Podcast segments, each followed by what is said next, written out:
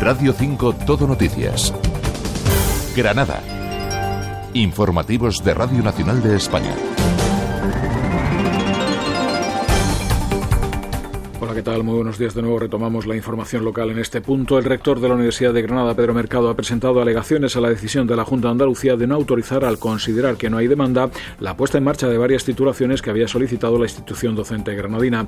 Pedro Mercado acompaña sus peticiones de instaurar esas titulaciones con estudios sobre demanda, con cartas de apoyo de empresas y de colegios profesionales. Y el Grupo Socialista en el Ayuntamiento de Granada ha reprochado al Gobierno municipal que haya dado de lado a los ciudadanos a la hora de que puedan participar en asuntos municipales. Los socialistas han exigido la convocatoria inmediata del Consejo de Participación Vecinal.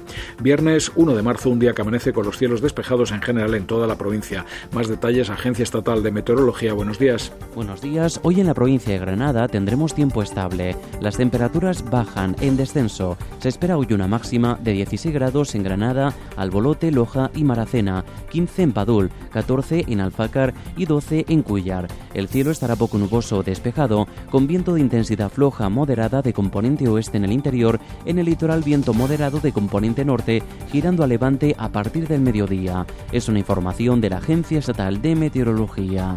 Y como es habitual también hasta ahora vamos a saber cómo se circula por las calles de la capital granadina. Buenos días, Centro de Control de Tráfico del Ayuntamiento de Granada. ¿Algún punto con retenciones hasta ahora? Buenos días, pues en estos momentos tenemos tráfico fluido en las principales vías de la ciudad. Gracias, buenos días, buen fin de semana. Centro de Control de Tráfico del Ayuntamiento de Granada. Buenos días igualmente.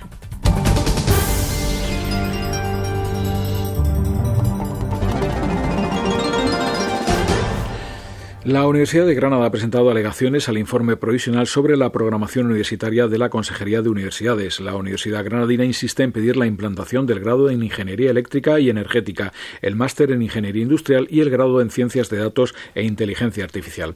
Para esos tres títulos, la Consejería de Universidades de la Junta de Andalucía ha alegado falta de demanda, un argumento que el rector de la universidad, Pedro Mercado, ha rechazado acompañando la alegación con estudios de demanda, así como con, con cartas y el pronunciamiento de empresas y de los colegios profesionales implicados. Cartas y pronunciamientos del Consejo Social, de los colegios profesionales implicados, pero también de numerosas eh, empresas de los sectores eh, tecnológicos y los sectores productivos eh, relacionados con esas titulaciones en los que no han hecho llegar su apoyo y al mismo tiempo las razones por las cuales esa oferta estaría justificada la Consejería de Universidades también reclamó que el grado de Ciencia de Datos e Inteligencia Artificial estuviera compartido entre varias universidades de Andalucía, algo que Pedro Mercado considera que complicaría la organización académica. La implantación en, el campus eh, de Melilla y en el campus de Granada al mismo tiempo ya supondría una compleja organización académica que se complicaría si además, como nos sugería la Junta, eh, esta tuviera que ser de forma conjunta con otras eh, universidades. Pedro Mercado ha puesto en valor la fortaleza de la institución granadina en inteligencia artificial y al resto de áreas relacionadas con ese grado. Y seguimos hablando de cuestiones que tienen que ver con la universidad, porque los estudiantes andaluces se van a examinar de las pruebas de selectividad una semana antes de lo habitual. La convocatoria ordinaria de la prueba de evaluación de bachillerato para el acceso a la universidad serán los días 4, 5 y 6 de junio y la extraordinaria serán los días 2, 3 y 4 de julio. Este adelanto busca que coincidan con los periodos establecidos por el resto de comunidades autónomas, ya que hasta ahora los estudiantes andaluces no podían solicitar la prescripción en la convocatoria extraordinaria de plazas de las universidades de algunas comunidades autónomas, ya que se encontraban con los plazos cerrados. Esta medida va a permitir a los alumnos andaluces concurrir en igualdad de oportunidades para las plazas de todas las universidades públicas de Andalucía. El Grupo Socialista en el Ayuntamiento de Granada ha denunciado la política que el equipo de gobierno de la alcaldesa Marifran Carazo lleva a cabo en materia de participación ciudadana, donde aseguran los eh, granadinos carecen de derechos para participar en asuntos municipales. El concejal socialista en la Corporación Granadina, Eduardo Castillo, ha pedido al gobierno municipal que deje de ignorar las actividades del movimiento de los vecinos y que constituya el Consejo de Participación Vecinal el Consejo de Participación Vecinal, después de nueve meses de gobierno del Partido Popular, todavía no ha sido no solamente convocado, ni siquiera ha sido constituido, siendo el órgano más importante y habiendo documentos tan importantes en, este, a lo largo de este mandato, como pueda ser el, el PEGON, que hace falta consultar también con las asociaciones vecinales o este proyecto de presupuesto, hay que constituir el Consejo de Participación Vecinal Eduardo Castillo también ha asegurado que el Gobierno municipal pretende modificar el reglamento orgánico municipal el ROM para quitar protagonismo a la oposición. La ciudad de Granada recicló el año pasado casi 20 millones de kilos de basura, en los que se incluyen envases y plástico, papel y cartón y pilas, además de vidrio, lo que supone un aumento en relación a las cifras de años anteriores. La alcaldesa de Granada, Marifran Carazo, ha explicado que esos datos pueden mejorar este año cuando se ubiquen en las calles de la capital los casi 500 contenedores marrones que se han comprado para que los ciudadanos puedan depositar los residuos orgánicos. Que la estrategia pues va a seguir siendo la de impulsar esa recogida selectiva y el posterior pues eh, reciclado de estos elementos que son tan importantes para favorecer la mejora de, de nuestro entorno y la economía En la actualidad, la capital granadina recicla el 12% de las basuras, que genera una cifra que por el momento es inferior al 55% que marca la normativa europea y que debe ser real el próximo año 2025. Y la propuesta del Gobierno Municipal de Motril, una coalición formada por Partido Popular y Más Costa Tropical para externalizar el Servicio Municipal de Limpieza, ha provocado el rechazo del Grupo Socialista y del Grupo de Izquierda Unida a los Verdes en el Ayuntamiento motrileño, al considerar que supone una privatización del servicio. Gobierno Municipal de Motril ha anunciado el comienzo de la licitación para la concesión del servicio de recogida y transporte de residuos sólidos urbanos, limpieza viaria, playas y ecoparque del municipio. El contrato pretende que una empresa del sector gestione de la mejor manera y más actual todos esos servicios, según resalta el equipo de gobierno del Ayuntamiento de Motril. Sierra Arana ha recibido la segunda suelta de ejemplares del lince ibérico prevista para este año que se incorporan al área de reintroducción de esta especie en Andalucía. El director general de Política Forestal y Biodiversidad, Juan Ramón Pérez, ha explicado que se trata de dos hembras que van a dar una variedad genética a la zona. Es decir que son dos ejemplares, Úrsula y Uca, dos ejemplares hembras, una que no proceden de los centros de cría en cautividad, sino que una de ellas fue recogida en Cardeña, en, en la provincia de Córdoba, y el otro ejemplar pues procede de Guarriza, de la provincia de Jaén, y es un ejemplar joven del año pasado eh, que se ha capturado para traerlo a esta zona, pero para que haya una variabilidad genética. Con la suelta de estos dos ejemplares de lince en Sierra Arana, el programa asienta y establece nuevos territorios para la población de este felino, un trabajo que comenzó el pasado año 2023 con la reintroducción de 14 ejemplares. Hace apenas dos décadas, en 2002, esta especie estaba en situación crítica, con apenas 94 linces censados, mientras actualmente está en más de 627 ejemplares censados en diferentes núcleos de población de Andalucía. La Junta de Andalucía gestiona 260 equipamientos de uso público en espacios naturales protegidos y montes de 63 municipios de la provincia de Granada.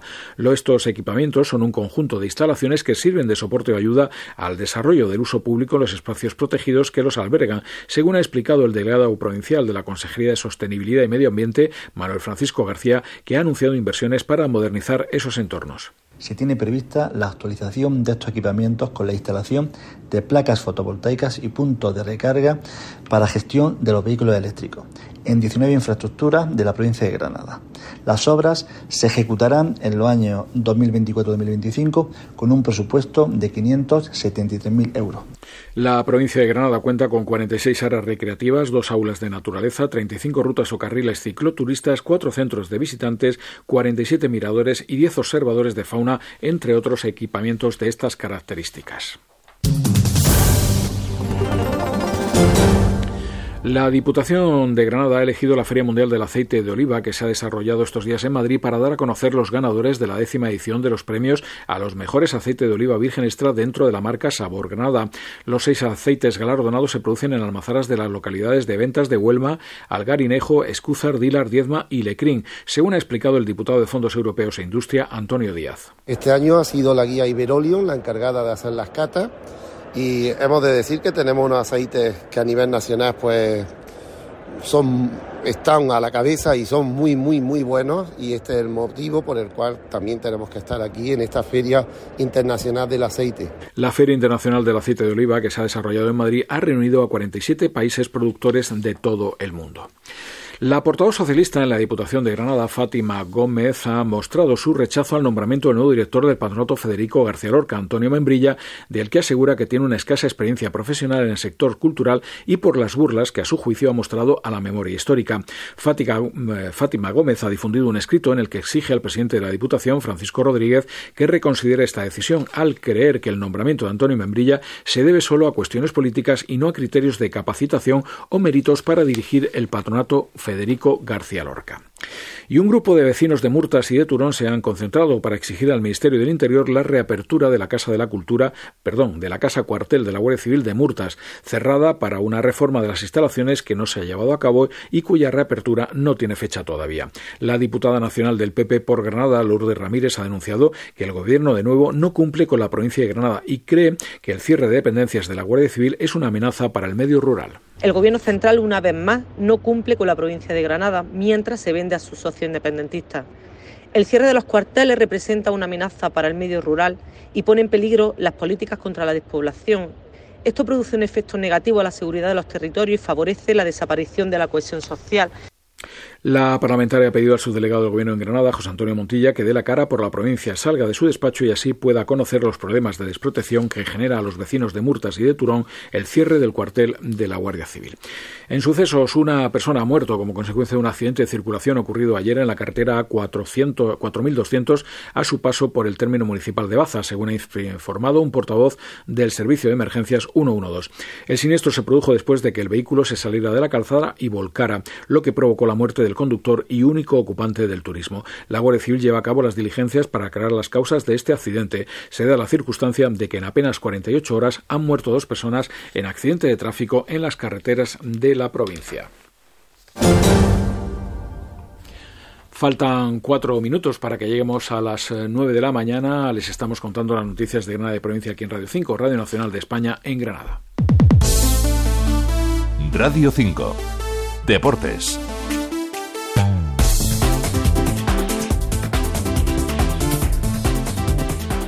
El Covirán Granada de baloncesto juega mañana sábado en el pabellón Santiago Martín frente al Lenovo Tenerife, la vigésimo tercera jornada de la Liga Endesa. El partido comenzará a las 9 menos cuarto de la noche, hora peninsular.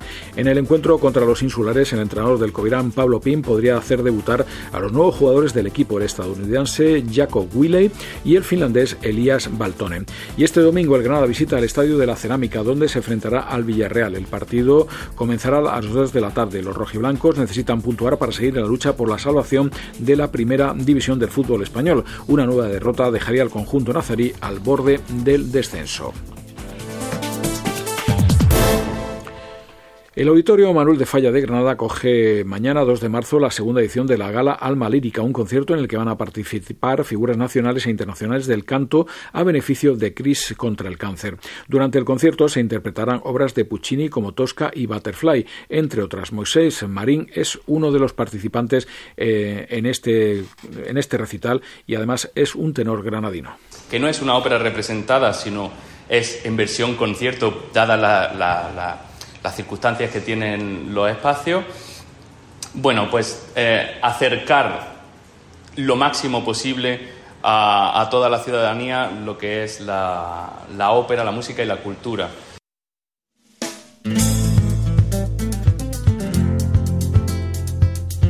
Kiko Veneno es el cabeza del cartel de la octava edición del ciclo Al Oído de Pinos Puente, un ciclo que comienza mañana 2 de marzo en el Teatro Martín de Recuerda de Pinos Puente y que se celebra durante tres sábados consecutivos. El alcalde de Pinos Puente, Enrique Medina, ha explicado que el ciclo en formato acústico ha contado con actuaciones de artistas como Lofos Lesbian, León Benavente o Zahara.